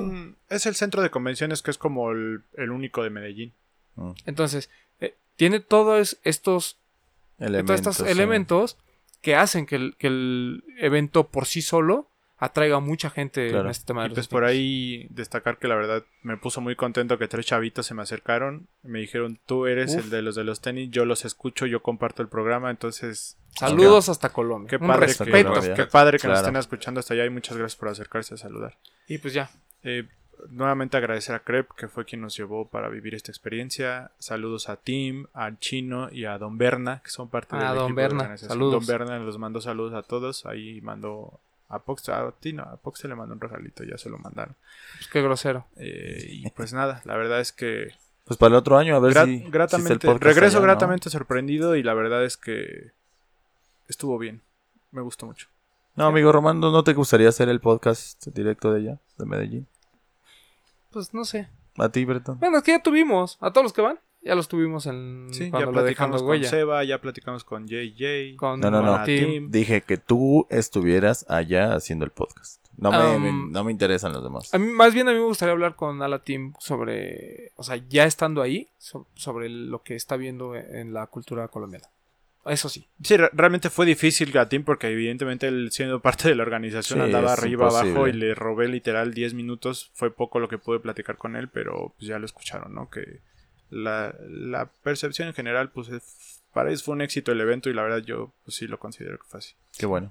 Y, y Lorenz es muy bueno como influencer. Con Lorenz no pudimos platicar porque literal todo el tiempo estuvo con New Balance, entonces no le podemos por ahí robar el tiempo necesario. Con él, pero, sí- con él sí platicaría, por ejemplo. Sí. Pero bien. Este, ¿algo más? pues nada, Hace ¿qué más te falta, tú dijiste, ya hemos tenido a todos. Aura no la has tenido en el podcast. Ahora no la hemos tenido en el podcast. Va a haber un evento en Puerto Rico. En Panamá también. En Panamá, perdón, siempre la confundo en Panamá. En Puerto Rico creo seguramente también hay, pero hay uno en Panamá. Sí. Ay, es que estaría bueno intentarlo al menos. Sí. Pero bueno, ¿algo más? Pues Ya. fin de semana de eventos. Creo que estuvo bien que haya eventos, que podamos vivirlos. Así es. La percepción de los dos creo que es distinta, pero con futuro prometedor. Exacto. Así es. Pues ojalá podamos ir Pues todos ojalá a que a todo el mundo le vaya bien. Que Sí, a todos los que tengan una iniciativa interesante, les vaya bien. Sí, porque como quieres un, una inversión, ¿no? No, claro. Próximo año Entonces, nos cambiamos. pues, Yo voy a Sneakertopia y ustedes se van a Colombia. Ojalá. Ujú. Que así sea. Que así sea. Amén. Parece bien. Y bueno, nada más este fin de semana, lanzamientos importantes. El Dunk de Syracuse. Syracuse y Kentucky. el Kentucky dos. no llega. No. ¿Cómo no? Syracuse. ¿Cómo no? No, Ah. Bueno, es muy probable que no lo lancen este fin de semana. Ah, bueno, pero... yo digo El, bueno, pero el Syracuse está confirmado en, en casi todas las tiendas de energía. Por ahí este... GC Slate. No, no es Slate, No, el de la es franja. Desert Sag. Des- Desert Such. Ajá. Es. Que hay un Reflective que tiene el Stripe Reflective. Muy bonito. que al parecer sí va a llegar. Está muy bueno. También es- el, todos, todo es el 14. Eh, ¿Cuál otro llega? Mm, mm, mm, ¿El mm. Dunk de Atmos llega? Safari, Pero pero, hasta... no es de Atmos. Ah, no es de Atmos. Ah, de perdón, Atmos. el Dunk, de- el Safari. Dunk Safari ese también. Sí, de ese es que, el que ahora sí y el ya era su fecha de lanzamiento. La oficial, ajá, sí. Que llega a todas las tiendas también. Ah, realmente, pues ya, creo que nada como más. lo importante, ¿no? Ah, y el Jordan 3 UNC en todas las tiendas que faltaban lo van a lanzar. Entre ellas Así Lost es. y 99 Problems. Ujú. Pues ya no Nada sé. más. Nada más, señor. Igual si nos falta algo, pues ya saben, estén bien. atentos a la- los de los tenis, ahí se los anunciamos. Papu. Este, nada más les recuerdo, bueno, a mí me pueden seguir aquí, aquí va a aparecer, en Instagram como yo soy Powell, y les recuerdo que sigan utilizando el hashtag los de los tenis para que en las, todas las fotos que suban, para que el fin de semana hagamos la votación y el domingo suban sus... Esta cinco- Para que el pues, Papu lo seleccione. Esta Cinco semana fue fin de semana de eventos. Sí, entonces por eso fue lunes. sí. Allá. A mí, a mí síganme en arroba Gilser Alejandro, también va a aparecer por aquí. Pues nada, compartan este programa, difúndanlo para que también lo escuchen en otros países, en otros continentes, en otros planetas también, ¿por qué no? ¿Por qué Chinga, no? Pues todo puede pasar. Todo puede pasar. Eh, a mí pueden seguirme en arroba bretón27. Eh, recuerden, aquí les estamos enseñando en YouTube para que lo chequen la colección de Crepe con NBA. La verdad es que, como ya se los habíamos comentado antes, son estas cosas que ya son como de colección. La verdad es que para mí lo mejor son los wipes que tienen el logo de la NBA y el- todos los, los equipos en la latita. Y es lo que yo más uso, es lo que a mí más me gusta. Y bueno, ya para despedir, nuevamente agradecer a la gente de Crepe que nos llevó a Colombia y que siempre está al pendiente de nosotros. No olviden eh, visitar The Ultimate Room con las activaciones que están teniendo. Y pues nada, gracias a todos los que me saludaron allá en Colombia. Claro. Saludos a Colombia, Paraguay, a El Salvador, a Estados Unidos, en España también nos escuchan. Entonces saludos a todos. Saludos a todos. Gracias por sus comentarios, gracias por compartir el programa. Recuerden suscribirse y activar las notificaciones. La campanita. La campanita para Darle que les like. avise cuando, cuando subimos programa nuevo. Y pues nada, saludos y por acá está. nos escuchamos la próxima semana. Yo nada más, bueno, síganme, arroba Edgar Román 12. Agradecer a la gente de Nike que me invitó a estar ahí en el boot de Jordan en Tickertopia. Muchas gracias. Estuvo, estuvo muy padre. Eh, mándenme una soda. No, no es cierto. Este. y en... Mándenla, mándenla. Mándenla. Y nada más, spoiler alert, eh, vino la gente de Laystop esta semana a grabar un, un- una miniserie que van a hacer para el Air Max Day. Uf, Entonces aquí estuvimos platicando de Air Max 90, que Silueta cumple 30 años y de la cual estaremos platicando el próximo programa, ¿no? Qué chulada que el- los que trabajan también hagan algo del Air Max. Creo que va a quedar bastante bien. En Me general me que se entusiasma haga- mucho. A mí me a mí me gusta que se haga cultura, Sí. que se platiquen historias, que se platiquen el qué y cómo del por qué de lo que vivimos actualmente y no nada más sea Oigan, fotito, y en año ¿no? de aniversarios también ya se viene una sorpresita de Superstar que les tenemos. También. Para que estén Ah. atentos. También por ahí viene el tema de Superstar. Quien le guste Y- el Superstar, váyase Y, y hablando de lanzamientos, eh, esta tienda 3030 Ujú. trajo, porque ASICS México también, pero no sé si en las tiendas ASICS, sé que 3030 trajo este color como, co- bueno, le dicen Coral Red, o una cosa así, que es como un infrared El OG. del OG del ASICS eh, GL3. Que ya habían traído el, el color verde, ¿no? Ah, trajeron el verde, trajeron uno negro y trajeron un como, como gris con rojo. Y ahorita trajeron el que es todo blanco con negro, gris y rojo. Perdón, no Muy lo bonito. dije. La colección de NBA de Crepe es exclusiva de Invictus para que lo busquen ahí. Vale. Nice. Este, y bueno, estén al pendiente de lo de la Stop porque los otros dos invitados creo que también valen la pena para esta miniserie. Entonces va a estar bueno. Y ya se Es- viene el Air Max de. Ya se viene el Air Max Day. Y, Sí. eh, ah, por cierto, hablé con Toño y ya se comprometió que nos va a contar todo el chisme. Este, pues a ver si lo tenemos la próxima semana. Y platicamos de ¿Para Air el Max 90 especial? y así. Perfecto. ¿Vale? perfecto. Bueno. Va a estar bueno. Nos escuchamos la próxima semana. Esto fue lo de los tenis podcast. Gracias. Adiós. Los de los tenis. Hablemos de tenis. Nada más.